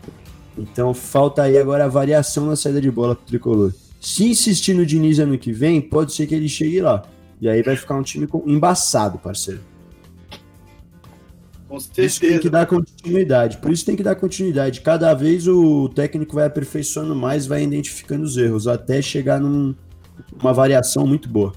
Milano, a gente tem mais comentários aqui. É, a gente tem aqui do, do Baby da Independente. O Pablo e Vitor Bueno não dá mais. Outra, coloca o Diego de volante, por favor. Ele não é zagueiro. Se Luan se machuca, tamo ferrado, porque você não sabe escalar volante de marcação. Isso é uma crítica, acho que, pro Diniz, né? E o Alvarinho, Boleirinho, na minha opinião, para o São Paulo, precisa ter mais saída de jogo novamente, como falaram agora. O Santos, marcação muito pressionada, mais fácil de roubar a bola. É, Esse palavrão ali, né? Que tem umas estrelinhas. É, teve um palavrão aí, mas tá valendo, né? Eu acho isso mesmo. O São Paulo, o São Paulo quando consegue controlar a saída de bola dos zagueiros, é um time muito perigoso. Mas, fora isso, tem muita dificuldade quando é bem marcado, né? Então, galera, acho que a gente já falou muito de São Paulo. Vocês querem comentar mais alguma coisa ou a gente já pode mudar para pro próximo assunto? Ah, é isso. Só para arrematar, é isso que você falou. São Paulo acaba, quando é bem marcado, ficar com dificuldade para sair, porque só tem um jeito de sair. Só sai jogando de um jeito. Se marcar os volantes ali, os meios é, defensivos, que tá ali o Luan, o Daniel Alves, o Tietchan, se marcar eles ali, fizer duplicado e deixar o zagueiro livre, vai sair jogando com o zagueiro. O São Paulo tem que mudar o jeito de sair jogando, tem que inventar alguma coisa nova. Senão vai ficar igual. Tem gol. Gol de quem? Gol do Internacional, já confirmo o autor. Vamos lá então. São Paulo! Internacional! Eu, eu acho que isso já é, deixa para o nosso próximo assunto, hein? Uhum. E, Saiu na hora exata. Só mais, um, só mais um comentáriozinho que chegou aqui de última hora agora, é que é sobre São Paulo ainda. Último comentário mesmo. É, que também se relaciona pro, com o Flamengo. O Breno, que teve aqui há um tempo pa- participando do, do pós-90, ele pediu para falar pro Milano e pro Matheus que ele disse que o Ceni tinha que mudar. Agora e- ele tinha que mudar lá atrás, né? E agora tá na terceira derrota seguida, ou seja, ele tá aqui falando, eu avisei para vocês, né? E É, é o Breno. Era E o Breno agora tá- o trabalho do Rogério. não tá feliz, não. E ele mandou perguntar pra você, Matheus, se ainda vale a pena continuar insi- o Flamengo continuar insistindo nesse estilo de jogo. Só pra se arrematar esse assunto dos líderes a gente passar pra falar do Inter e do Grêmio, que acho que isso vai dar muito pra falar também. É, é, é difícil falar, né? Porque é, é o imediatismo. O, o, o Flamengo vinha de, de quatro vitórias seguidas, cinco vitórias, se eu não me engano. E aí vem de três, três resultados né, negativos. É, é difícil porque tava dando certo, né? Foi eliminado as competições, mas o brasileiro ele vem numa sequência boa. E agora vem numa sequência ruim, é a variação do campeonato. Talvez criar alternativas, foi o que eu falei. Talvez escalar com dois atacantes. é, não sei, o, opções de zaga, né? Os zagueiros da base, o Natan, eles deram conta do recado. É escalar o Léo Pereira, escalar o Gustavo Henrique num jogo decisivo. Talvez não tenha sido a melhor alternativa. Escalar o César, que falhou, quando tem o Neneca no gol, no banco. Então talvez o Rogério Senna ele tenha arriscado demais de uma forma não tão inteligente, porque a torcida. A chance da torcida reclamar já seria grande. Com a derrota, então, e no Flamengo a torcida é muito importante, né? O Flamengo conquistou esse status de time hegemônico, campeão de tudo ano passado, com dinheiro, uma diretoria controversa, mas uma diretoria eficiente até nas contratações. E, e esse ano já a torcida já pegou no pé, já quer o, já não, não gostou da contratação do Domenech, aí não deu certo, aí pelo que eu vi nas redes, apoiou a contratação do Rogério. Era uma contratação fa- fazia sentido na época. O Rogério vinha de dois trabalhos, praticamente um trabalho simultâneo no, no Fortaleza, trabalho bom. É, e eu imaginava que era só questão de, de, de uma adaptação ao estilo do Rogério, que é uma pessoa inteligente, ia, ia adequar um pouquinho o esquema, mas dar sequência no que somente o Jesus fazia, com a qualidade de jogadores, o trabalho engrenar, e não é o que aconteceu. É que é um trabalho curto, né? Como você vai avaliar um trabalho que não tem trabalho, né? É, o Rogério provavelmente, como todos os técnicos do Brasil, é, não teve tempo para trabalhar, né? A gente talvez esteja mal, mal acostumado pelo que aconteceu com Jesus ano passado, pelo que aconteceu, está acontecendo com o Abel esse ano, que não, e não, isso não é o padrão, né? Isso é, é fora da curva, um técnico chegar e o time crescer de rendimento de uma forma espetacular e conseguir resultados. O, o trabalho é o, o, o futebol é a gente tenta entender que é um trabalho a longo prazo. Você precisa de tempo para trabalhar, colocar suas ideias. E o Rogério não teve tempo. O Rogério sempre pegou o trabalho no meio do caminho.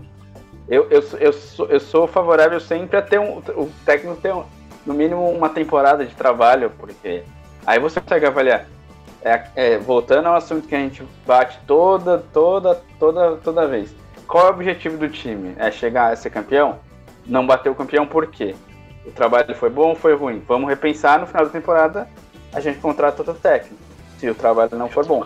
Eu acho que talvez variações táticas o Rogério é inteligente, talvez possa fazer, mas eu não vejo o Flamengo trocando de técnico agora, no, faltando seis rodadas para acabar o campeonato.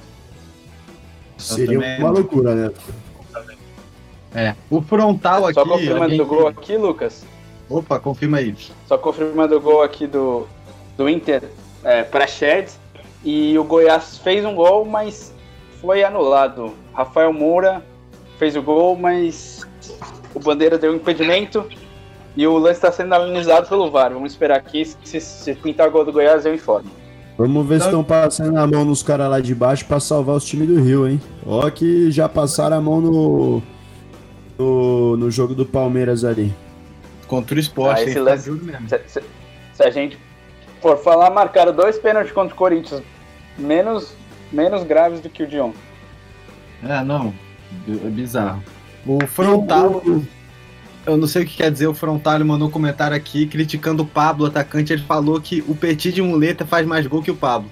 É, eu não posso mentir. Eu, eu faço gol com as duas pernas, né? Eu jogo bem com as duas pernas, então o Pablo que só tem. que tem duas pernas ruins com duas pernas boas, eu jogo melhor que ele, com certeza.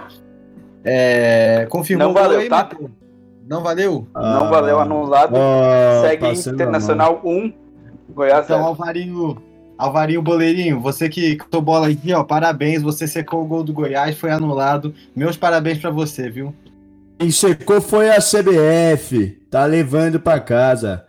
E o Petit, cuidado ao falar o nome do mar frontal, porque se você ler com calma, você vai entender qual que é a brincadeira. Ali tem um trocadilho. Famoso trocadilho. Mas enfim, galera, vamos lá falar, porque o Inter tá encostando. A gente pode ter novos times brigando pela, pela ponta da tabela.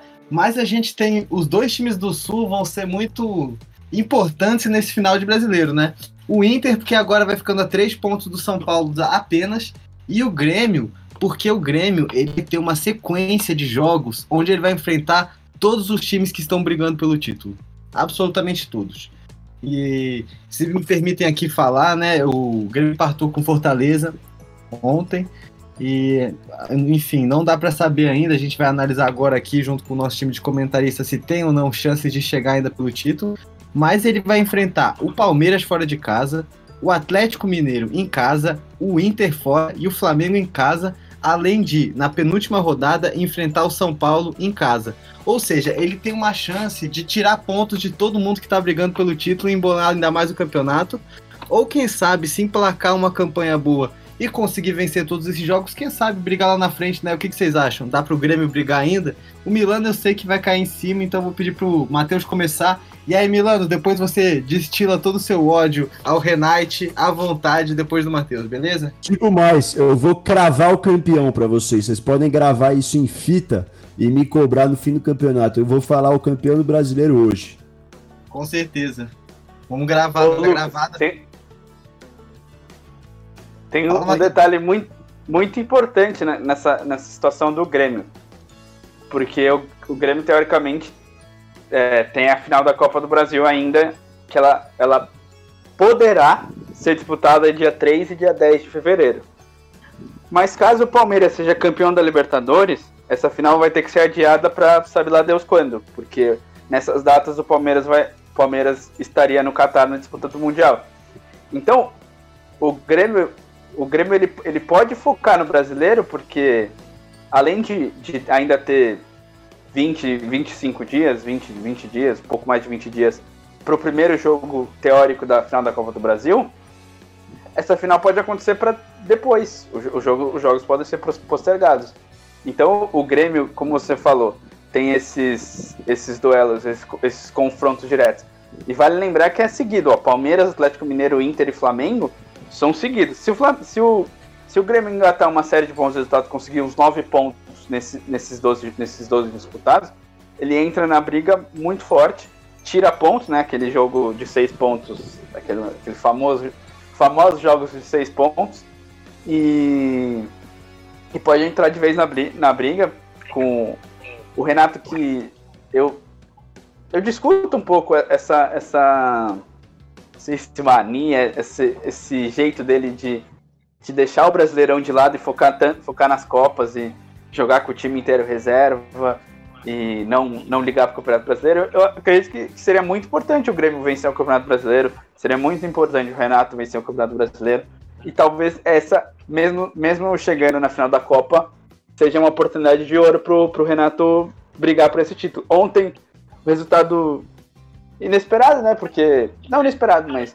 o, se o Grêmio vencesse e encostar de vez na, na briga pelo título e não conseguiu vencer o Fortaleza eh, no Castelão, e o Fortaleza que vem em dificuldades, né? Um, empate bom pro time, pro time do Fortaleza. E é isso, o Grêmio pode ser ou fiel da balança do campeonato, ou ele mesmo disputar, disputar seriamente esse título.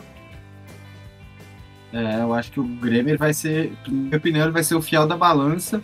E a depender dos resultados no meio do caminho, o, o, aí eu acho que pode se tornar realmente um, um postulante. Ainda mais se o, o Inter for subindo, o Grêmio não vai ter como deixar. A torcida não vai deixar de pressionar, não vai deixar normalmente o Renato esquecer do brasileiro. Quando o Inter tá brigando e o, e o Grêmio ainda tem chance de tirar esse título do Inter, né? Então, acho que assim, a possibilidade do, do Grêmio dar cada vez mais valor pro Campeonato Brasileiro, que é uma coisa que o Renato parece que tem medo, né? O Renato parece que teme o Campeonato Brasileiro. Então, assim, a gente tem que ficar esperto, porque eu acho que é uma, um ano que o Grêmio pode vir aprontando, aprontando aí no Campeonato Brasileiro, né? Só, o que, que, você tem a dizer só, aí? Fala, Matheus. Antes, antes do Lucas completar, só da, da, vamos dar a situação e, a, e a, o número de pontos desses seis primeiros, só para ilustrar. O São Paulo, com 29 jogos, tem 30, 56 pontos. O Inter, chegando aos seus 29 jogos hoje, com o resultado de momento, a vitória sobre o Goiás, 30, é, 53, são 3 pontos para o São Paulo. O Atlético Mineiro tem 48 pontos, 49 pontos, mas ele só tem 27 jogos. Ele vai jogar amanhã e ainda tem um jogo adiado. O Flamengo, 20, 49 pontos também, com 28 jogos disputados. Tem o jogo adiado contra o Grêmio. E aí, um jogo decisivo para os dois que tem o mesmo número de pontos e o mesmo número de jogos. Grêmio, 28 jogos, 49 pontos. E o Palmeiras tem 27 jogos também, assim como o Atlético, Parana... Atlético Mineiro, mas não joga, já jogou nessa, nessa rodada, né? Nessa rodada 29. Tem o jogo adiado contra o Corinthians e tem 40, 47 pontos. Então, tem muitos jogos a, a, serem, a serem jogados ainda. Tá muito embolado. O São Paulo já tem os seus 29 jogos. O São Paulo não tem mais jogos a cumprir atrasados. Então eu acho que o campeonato vai ficar emocionante esse final, que a gente esperava uma final no Morumbi entre São Paulo e Flamengo, né? Os dois podendo chegar é, numa final quem vencer é campeão.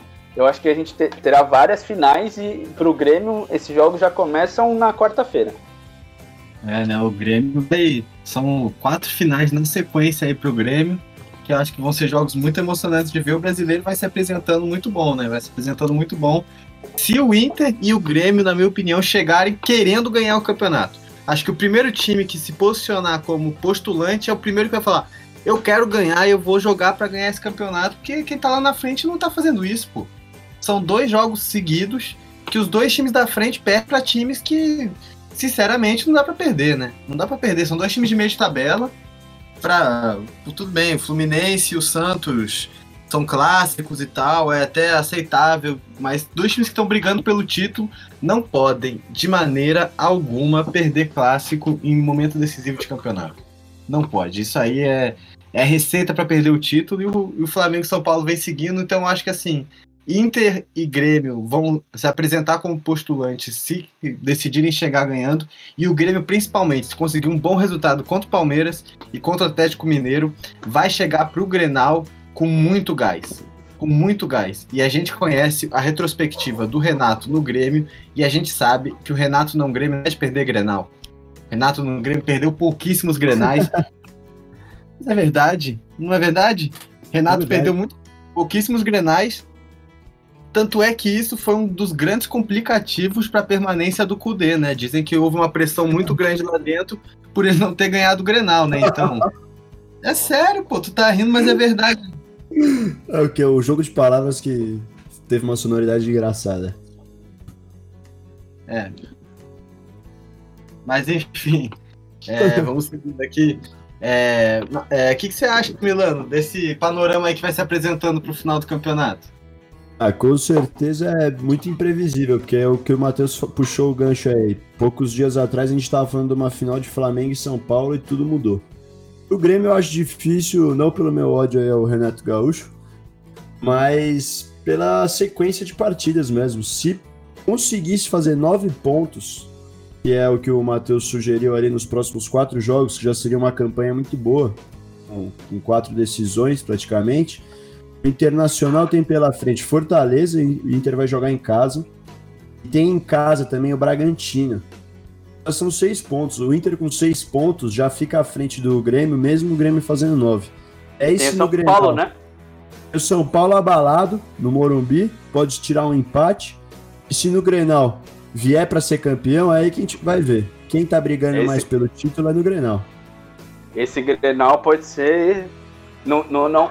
Esse ano já tivemos o Grenal do século na Libertadores, né?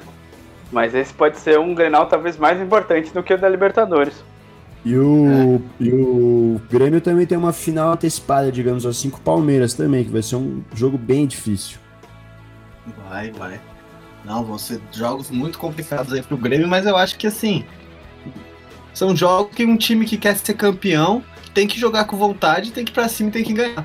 O Grêmio ele agora tem o que pra pensar? Final da Copa do Brasil, que é daqui a um bom tempo, então é o Campeonato Brasileiro ali. O Palmeiras ainda mal ou bem, na próxima rodada, ainda vai estar meio que descansando da, da semifinal da Libertadores, né? Provavelmente classificado já, mas vai estar mais com o pé fora, não vai estar com aquela força total no brasileiro. Acho que dá para o Grêmio conseguir um, um bom resultado na, na- no Allianz Parque.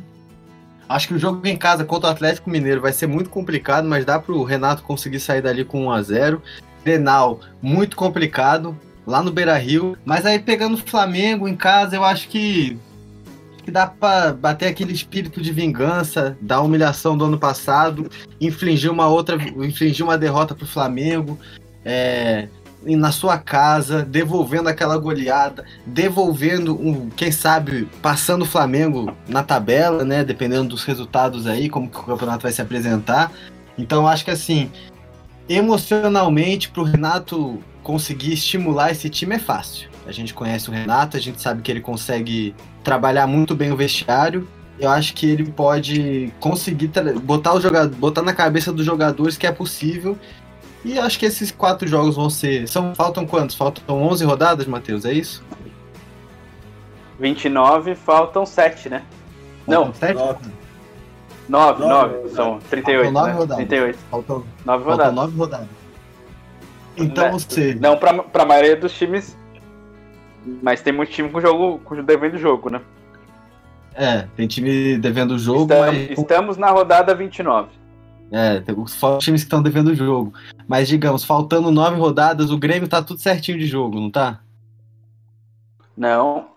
O Grêmio tem um jogo contra o, o Flamengo, que tá É, o, devendo. Grêmio, o Grêmio tem um jogo a menos, ou seja, de 10 jogos que o Grêmio tem pra jogar, cinco deles são finais. Cinco jogos são finais. Os outros, deixa eu ver aqui quais são as partidas do Grêmio. Depois do Atlético, ele tem o Inter. Aí ele vai pegar o Curitiba. Aí ele pega o, Santos, que vai ser difícil. Ele pega o Botafogo. E na última rodada, ele, aí ele ainda pega o Atlético Paranaense e encerra o campeonato contra o Bragantino. Ou seja, dos, dos 10 jogos, são 5 finais, dois jogos contra times que brigam para não cair, um jogo contra o Santos no dia 7 de, de janeiro, é, perto da 7 de fevereiro, é perto da data da final da Libertadores, não é? Não. Mundial É, esse, é- esse jogo seria entre os jogos da final do- da Copa do Brasil, se tiver final da Copa do Brasil. A final, é. a, final, a primeira é dia 3, a segunda é dia 10. Então dia 7 é o, é o meio, é o, é o, é o- seria o duelo no meio entre, entre os jogos da final, se tiver a final, né? Nessas É, então esse jogo contra o Santos seria o jogo para perder, aí depois você tem Atlético Paranaense, que é freguês, e Bragantino, que dá para voltar com um resultado bom de Bragança, eu acho que dá para o Grêmio voltar lá. Ou seja, o Grêmio tem um caminho muito encaminhado, se ele jogar com, com, com determinação para ganhar esse título, dá para encostar. Ele tá aí a sete pontos do São Paulo, com um jogo a menos, contando que ganha esse jogo a menos, ele vai para ele vai para cinco pontos de diferença. Eu acho que tá na briga sim. Eu acho que tá na- 52, fica 4. Fica quatro, eu acho que tá na briga sim. Eu É, e acho vem pra... dos jogos do. Vem dos jogos do São Paulo, né? Tem Flamengo, tem o próprio Grêmio, tem Palmeiras, tem Internacional, Tem Inter. Atlético Paranaense, que o São Paulo se complica fora de casa. É, Ou seja, a sequência de jogos projeta para um Grêmio que pode chegar com muita força aí para esse último sprint do Campeonato Brasileiro. Basta o Renato querer Muito... incentivar o seu time. Fazer uma crítica que o Matheus aqui vai aderir. Eu tô vendo aí que tava vendo as próximas partidas, né? E logo já vi que o Campeonato Paulista já vai começar em fevereiro.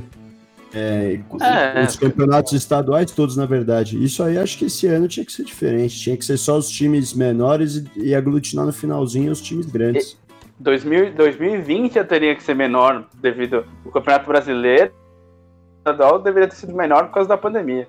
Para começar o ano de 2021 limpo. Mas eles quiseram fazer tudo e tudo. E aí o, o, o, é, é, o campeonato, os campeonatos estaduais já são horríveis essa primeira fase, os times provavelmente vão, vão estar tá fazendo uma pré-temporada. Vai jogar o time, o time juvenil, o time junior, né? nas primeiras 10 rodadas do Campeonato Estadual. Porque não é possível. Vai acabar o brasileiro no final de semana, vai começar o estadual no outro final de semana, aí acaba o estadual já começa o brasileiro. Então, esse ano vai ser muito complicado para os times e eu acredito que eles vão largar a mão dos estaduais porque realmente está tá inviável. E é, queria destacar. De primeira divisão deviam já entrar no final, já quando tá eliminatória. É, já, ou, ou fazer que nem. Ou fazer que nem em 2002, se eu não me engano, que quando teve o Rio São Paulo, os, os grandes disputaram só um super campeonato paulista, que até o São Paulo foi campeão.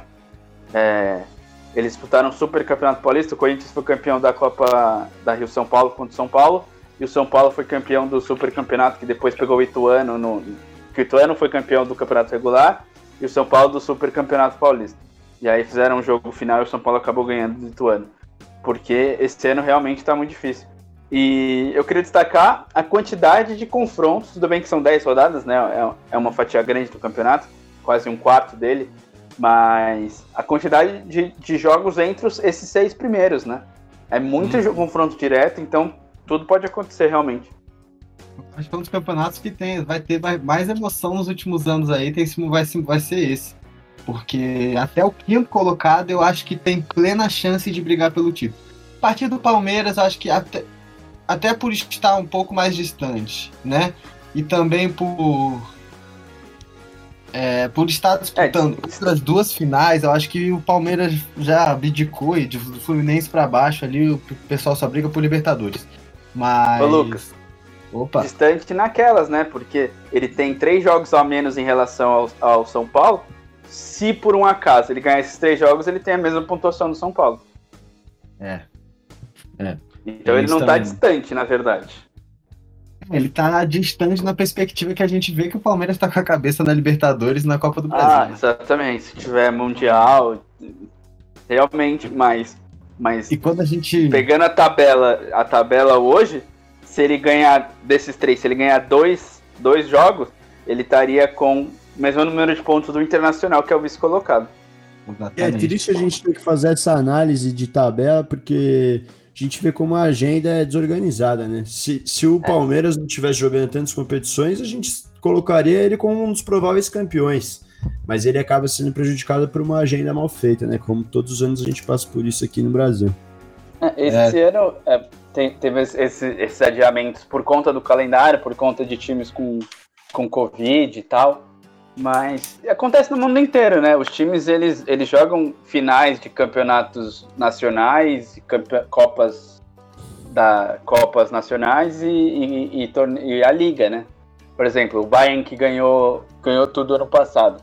Ele é que ano passado não é parâmetro, mas o Barcelona quando ganhou os seis títulos, a tríplice coroa no mesmo ano. É, a, a, a, o final do campeonato do campeonato da La Liga, a final da Champions League e a final da Copa do Rei também é, no, é, no, é num, período, num período de espaço curto.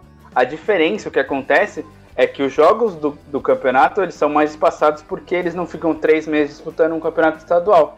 Então o calendário deles também no, no final ele fica ele fica apertado, ele fica com, com três se o time chegar em todo, ele fica na disputa de três, três competições, até quatro no caso da, da Inglaterra, da França que tem a Copa as Copas da Liga.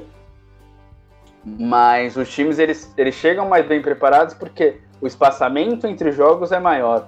Os times eles têm mais tempo de, de preparação de pré-temporada, tem mais tempo de descanso de um jogo para o outro, por causa que eles, eles têm 18 jogos a menos, de uma forma geral. O, a gente pegar o comparativo de quantos jogos o Flamengo jogou em 2019, quantos jogos o Liverpool jogou, que o Liverpool, brigando pelo campeonato inglês, chegou na final de Champions, chegou na final de Copa da Liga. A diferença dava de, acho que 15 jogos o, o Flamengo tinha mais do que o, o Liverpool. Então faz muita diferença. E, e, na qualidade de jogo. E esse ano ainda mais, né? Porque esse ano. Esse ano é um, um ano fora da curva. Eu é, acho que... Aqui no Brasil, com tanta tragédia, a gente tem que ter lazer duas vezes por semana. Por isso que os caras não mudam. E... Não, eu até não. Acho até que... Acho, acho, que a, a, a, questão da TV, eles podiam, como eles estão fazendo nesse ano, eh, pode abrir a, a rodada, né? Por exemplo, o, o Corinthians nessa rodada ele só vai jogar na quarta, para ter transmissão na quarta, entendeu? Teve a rodada. Teve a rodada no sábado, no domingo, segunda-feira e quarta. E tem dois jogos na TV. Teve o, o, o de hoje, o clássico, e, e, de quarta tem, tem o Corinthians. Então essa questão da TV ela podia, ela podia ser resolvida com desmembramento da rodada, para ter duas transmissões pela semana. Aí os times vão se alternando dos times que jogam de quarta-feira. Não, não, é uma coisa, não é, é uma coisa muito difícil de se fazer. A questão mesmo são as federações, posso... que, os contratos e essas coisas. Posso levantar uma questão aqui que eu acho que é, que é relevante para a gente é, finalizar, né? Porque a gente já está chegando a quase uma hora e vinte de programa, a gente ainda tem que falar da Super Série B. Acho que esse é assunto que vai ser importante a gente dar uma passada, né? A gente pode falar disso melhor na terça-feira, que tem jogo da Série B tem jogo do Palmeiras. Mas eu queria, para explicitar né, isso que a gente está falando, de como Grêmio e Inter são dois times que vêm fortes e consolidados para brigar por, por esse título, eu vou pegar o retrospecto das últimas cinco partidas, né? O São Paulo perdeu três e ganhou duas. O Inter ganhou quatro e empatou uma. O Atlético ganhou três, perdeu uma, empatou uma. O Flamengo perdeu duas, empatou uma e ganhou duas. E o Grêmio empatou três e ganhou duas. Ou seja, os dois times de Porto Alegre são os únicos times que nas últimas cinco partidas pontuaram em todos os jogos dos cinco primeiros que estão brigando pelo título. Ou seja, são times que vêm de sequências boas e que podem se consolidar nessa sequência boa. Ou seja, é, uma, é um bom motivo para a gente ficar atento nisso. Vocês não acham? Acho que a gente. Com isso a gente eu encerra, acho, não? Mano. Partir pra Série B. Eu acho, e digo mais, eu fiquei devendo aqui, que eu falei que eu ia cravar o campeão hoje. Liguem seus gravadores.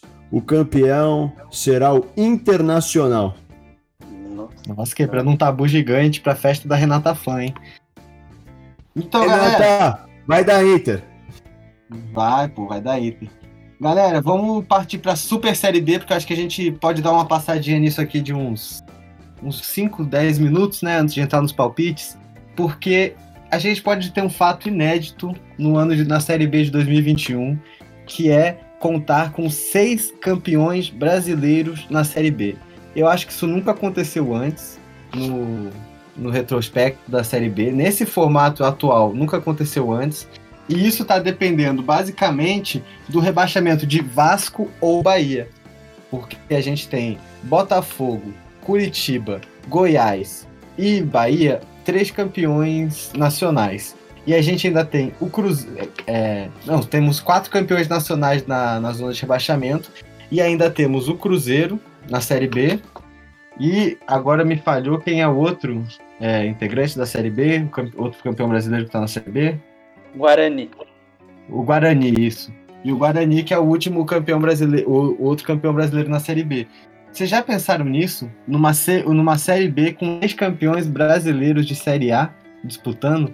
Acho que isso é inédito, né? Vocês acham que isso é uma, um retrato de como o nosso futebol está se é, democratizando ou como o nosso futebol está decaindo? Qual é a opinião de vocês sobre isso? A minha é a segunda.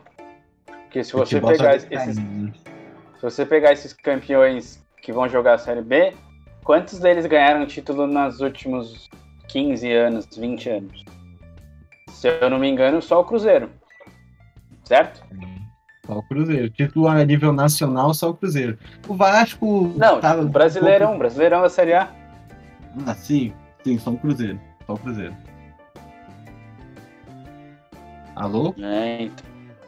Sim, só o Cruzeiro. Então, significa que não tá tendo renovação de campeões. Os campeões, eles são os mesmos, mas não são mais esses times. São é Corinthians, é Palmeiras, é Flamengo. O Fluminense teve uma fase boa, mas basicamente São Paulo teve seu tricampeonato. Mas basicamente é, é, é o eixo Rio-São Paulo, né? Com, com o Cruzeiro de intruso, porque os times, os times do Sul não ganham. Fluminense Botafogo, eh, Botafogo e Vasco não, não, não lutam por títulos. É, o Guarani, time, time de interior, dificilmente vai conseguir outro título de Série A. Então é, é basicamente os, os, os times. Esses times eles estão perdendo a força, né? Os times que já foram grandes estão perdendo a força para brigar por títulos mais importantes. É.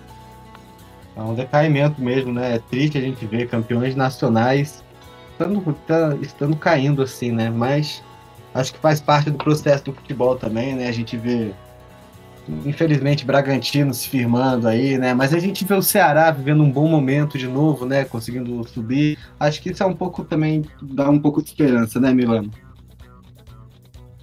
Ah, com certeza, né, irmão? Agora eu acho que é, eu não, eu não, não sei se eu consigo avaliar como caindo ou democratizando. Acho que é uma questão que alguns times de meio de tabela hoje da Série A conseguem ter um administração um pouco mais concisa e conseguem se manter ali sempre na briga, tirando algum grande do lugar. E os grandes vão e voltam nas crises, né? E aí vão, vão se renovando. Alguns tem seus momentos de ápice, porque deixa a questão para vocês aqui no Brasil, o quão difícil não é um time ser hegemônico de fato, como os times são na, na Europa, hegemônico de estar tá todo ano, 5, 6 anos chegando nas finais, mesmo que não ganhe todos os títulos, está sempre, sempre na briga de ponta por título. Aqui no Brasil, eu pergunto para vocês vocês lembram algum período que algum time ficou, que a gente via futebol pelo menos, um time ficou 5, 6, 7 anos brigando por título todo ano, sendo campeão às vezes, às vezes não, mas disputando todas as finais. Eu não consigo me lembrar de cabeça. Talvez o homem do caderninho aí tire alguma informação da cartola, mas é muito difícil ser hegemônico no Brasil. É normal. A gente vê o Corinthians, que foi para segunda divisão, depois ganhou vários títulos. Tem os seus vai e vens, né? É, e, aí, talvez... e, e se mantém a superioridade. Rio São Paulo sempre, às vezes alguns de Minas ali, alguns do Sul ganham outra Copa, mas do Campeonato Nacional no brasileiro se mantém o eixo e tudo seguindo esse padrão, né? De, dos maiores oscilando e, e alguns chegando no meio de tabela e se mantendo equilibrados ali, arrancando um outro título. De, de, é, eu acho que isso é um assunto que a gente pode levantar no próximo episódio na, da bancada, né? Que a gente vai ter mais tempo para discutir justamente se esse formato de pontos corridos ele não é, favorece a formação de super times, né, que se tornam hegemônicos com o tempo, e se ele não dificulta muito a vida dos, dos times que, que vivem de uma outra maneira financeiramente, né? Mas eu acho que isso é um assunto para o próximo bancada, domingo que vem, que a gente já está chegando, é, faltando aí cinco minutinhos, então que a gente só, já pode passar para os palpites, né, que... pessoal? Fala, Matheus, fala. Só falar que talvez o último, o último time hegemônico no Brasil tenha sido o São Paulo, né? Porque o São Paulo é campeão da Libertadores em 2000 e 2005, chega à final em 2006, perde pro Inter e é tricampeão brasileiro seguido, 2006, 2007 2008.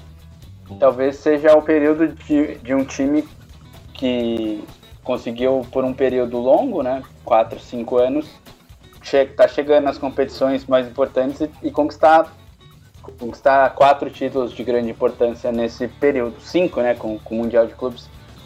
É, talvez tenha sido o último hegemônico tenha sido São Paulo. Até criou-se uma expectativa de Corinthians e, e, Flamengo, quando o Corinthians foi campeão mundial, pelo investimento virar uma espanholização, tipo Real Madrid e Barcelona, mas com, com as administrações que a gente tem no Brasil, mesmo times com quando eles conseguem um equilíbrio financeiro, eles conseguem se enrolar. Vamos, a gente está vendo o Flamengo se enrolando agora. Eles conseguem se enrolar e não, não mantêm a, a, hegemonia, né?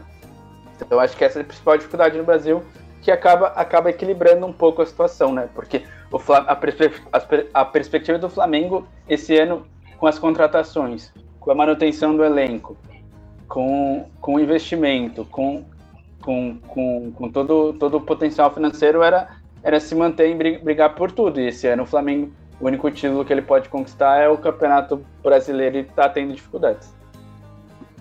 Exato, é. E acho que é isso. O São Paulo manteve essa hegemonia até 2009, pode-se dizer que tava brigando, né? Chegou no, na reta final do 2009, né? Chegou na reta é. final, o Flamengo acho que foi campeão com dois pontos de diferença pro São Paulo. Então ainda tava. É, é que eu... acho que o São Paulo chegou na Libertadores também contra, na semifinal contra o Inter, se eu não me engano, acho que foi 2009, o ano que o Inter foi campeão. Isso, chegou.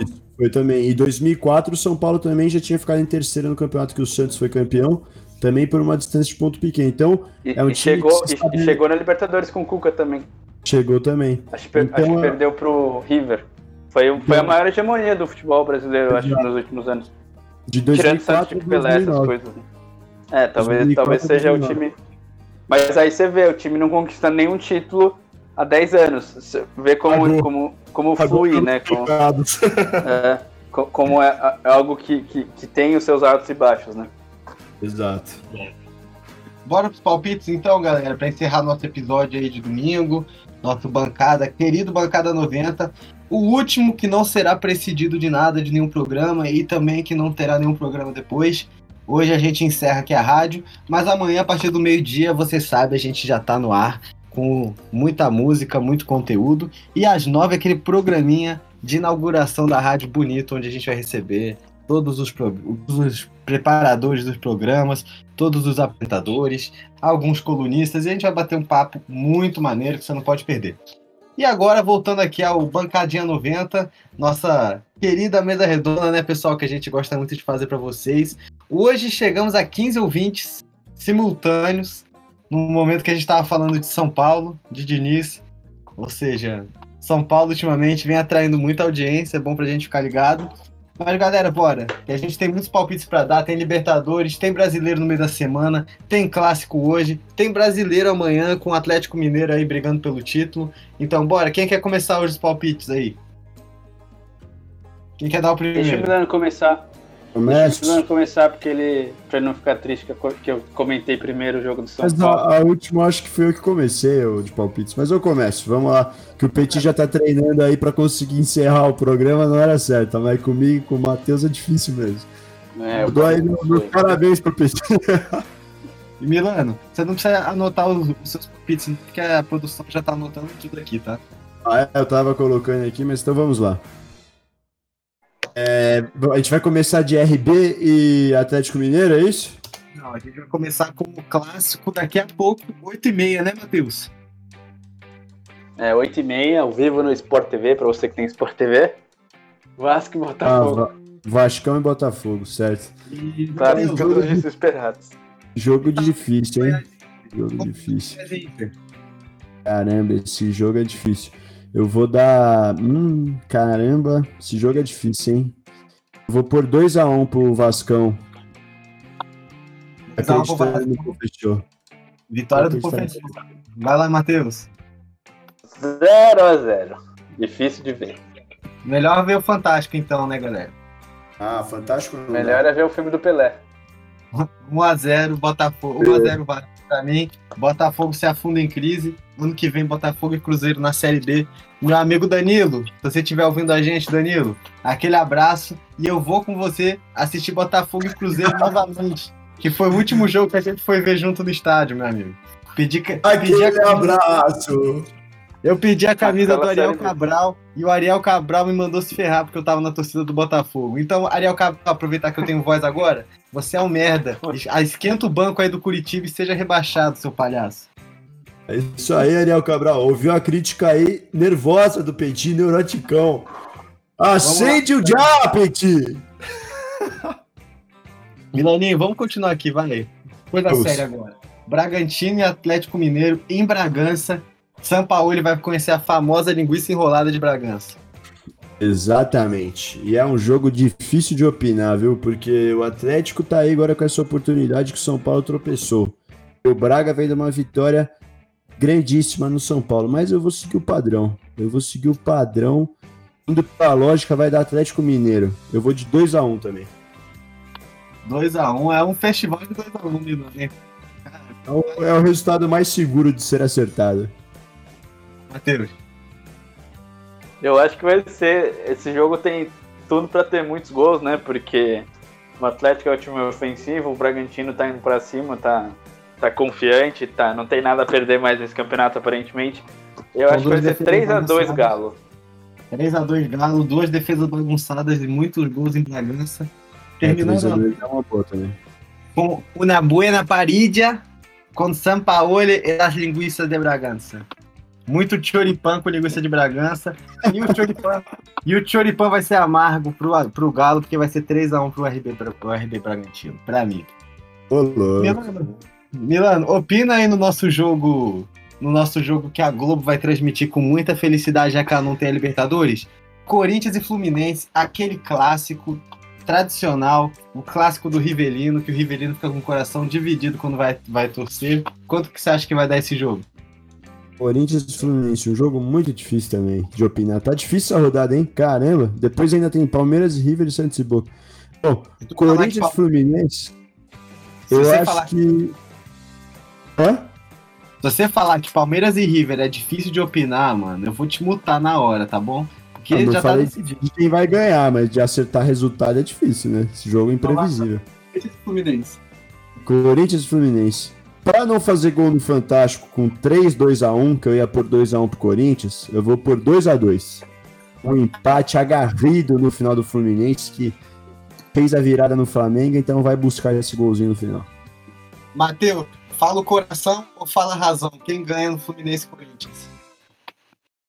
É, eu vou na lógica, né? Corinthians em casa, 1x0 Corinthians. Não tem, não tem muito como, como ir diferente. jogo, jogo, jogo de poucos gols. É, De poucos gols. Eu acho que o Corinthians sai na frente, mas acho que vai tomar um empate pra felicidade do meu amigo Marcelo. Que desde que eu come- comecei a ser amigo dele, jogos contra o Fluminense foram divertidos. Mas dessa vez não vai dar pro Corinthians. O Corinthians aí tem meio de um longo descanso, acho que não vai conseguir engrenar. E agora, o grande Jogo do destaque da. título, né? Oi? Jogo do título em 2017 foi a virada contra o, contra o Fluminense. Oi, nossa, eu fiquei maluco naquele dia. Bora! Palmeiras a grande decisão, a grande decisão da noite, né, da semana, a gente vai conhecer os grandes finalistas da Taça Libertadores de América. A nossa queridinha Libertadores. Milano, vamos lá, já vamos, vamos acelerar esses palpites. A gente, você dá quem ganha em cada jogo com o resultado e me dá os finalistas. Ou se, não, melhor, me dá os finalistas e depois os resultados. Você quer os finalistas? Então Eu vou de Palmeiras e Santos. Na final da Libertadores, no Maracanã. Muita alegria e futebol brasileiro. Agora os resultados a gente vai. Palmeiras em casa. Vai tomar um golzinho. Vai fazer outro. E aí o jogo vai ficar morno porque vai estar difícil pro River. E o Palmeiras vai completar a goleada com um 3x1. E o E o Santos? faz- Santos de Boca, a Vila Belmiro. Eu acredito que o Santos vai ganhar do Boca por 2 a 0 Matheus, fica à vontade aí. É, eu acredito em Palmeiras e Boca Juniors, assim como em Ih. 2000. Tá. De preferência com o mesmo, com o mesmo resultado. É, eu acho que no, no Allianz dá, dá 1 a 1 Não. 2 a 1 River. O Palmeiras vai jogar tranquilo, tá classificado. E na Vila 1 a 1 O Boca passa no critério do gol fora. Trágico. É Minha trágico, final- mas o futebol é trágico. Vocês vão printar. Eu preciso, a gente precisa ter um do contra aqui, né? Eu acho que a final vai ser River e Santos. ah, não, eu aposto, eu aposto, Petit. Pode chamar que eu aposto. 3 a 0 River. River passa nos pênaltis. Meu Deus. E na Vila. Ah, River- Ah, a Pompeia vai abaixo se isso acontecer. Vai Barra ter... Funda. Mas espera, espera que vai acontecer. Vai chover muito na terça-feira. O estádio, a grama sintética vai atrapalhar muito o Palmeiras e o River vai fazer aquele jogo maluco e vai ganhar o jogo. E na Vila Belmiro, louco. 2 a 1 Santos. Gol de Caio Jorge de virada aos 43 do segundo tempo. River e Santos na final. E aí, o coração fala mais alto e Di Marinho vai dar um show. Galera, a gente passou aqui de novo nosso tempo. Da próxima vez a gente vai ter que evitar isso, próxima semana, porque vamos ter que entregar o programa para alguém. Infelizmente, para os nossos ouvintes, a gente tem que, vai ter que começar fazendo o tempo certinho, né? Mas é, a gente vai continuar garantindo um conteúdo muito bom. A gente vai chegando então ao fim do Bancada 90 de hoje, dia 10 de janeiro de 2021, e esperando aí a- as decisões dos finalistas da Libertadores. Matheus, Milano, o que, que vocês têm para falar aí? Se despedir. Churrasco, pessoal. Vamos curtir esse domingo com churrasco, cerveja. O seu, o seu outro atrativo aí recreativo para quem gosta, para quem não gosta. Muita felicidade aí, que vai ser uma semana com muitos jogos, eletrizante. E aguardamos. Aguardemos. Eu quero ver se a Libertadores estou ansioso. Abraço, Petit Matheus. Vamos fazer aquela despedida lá. É, Matheus? fica atento, né? Semana. Semana muito importante, né? De decisão de final de Libertadores. Brasileirão. am- Amanhã o Atlético pode, pode entrar de vez nessa briga. Tem Corinthians que pode entrar na briga para Libertadores. Então acho que semana legal, semana de muitos jogos. Premier League, rodada de Premier League no meio da semana. Então aproveitem, acompanhem os jogos e terça-feira a gente está de volta no, no pós-90, após Palmeiras e River para Libertadores. É isso. Matheus deu a letra. Até terça-feira, repercutindo a rodada tanto de Palmeiras quanto um pouquinho de Série B, que a gente ficou devendo um pouco hoje, falando um pouco. Então é isso. Até terça-feira, grande abraço e a gente se vê lá. Amanhã, não se esqueçam, 9 horas da noite, ao vivo na Rádio Drible, o programa de inauguração. Até lá, galera!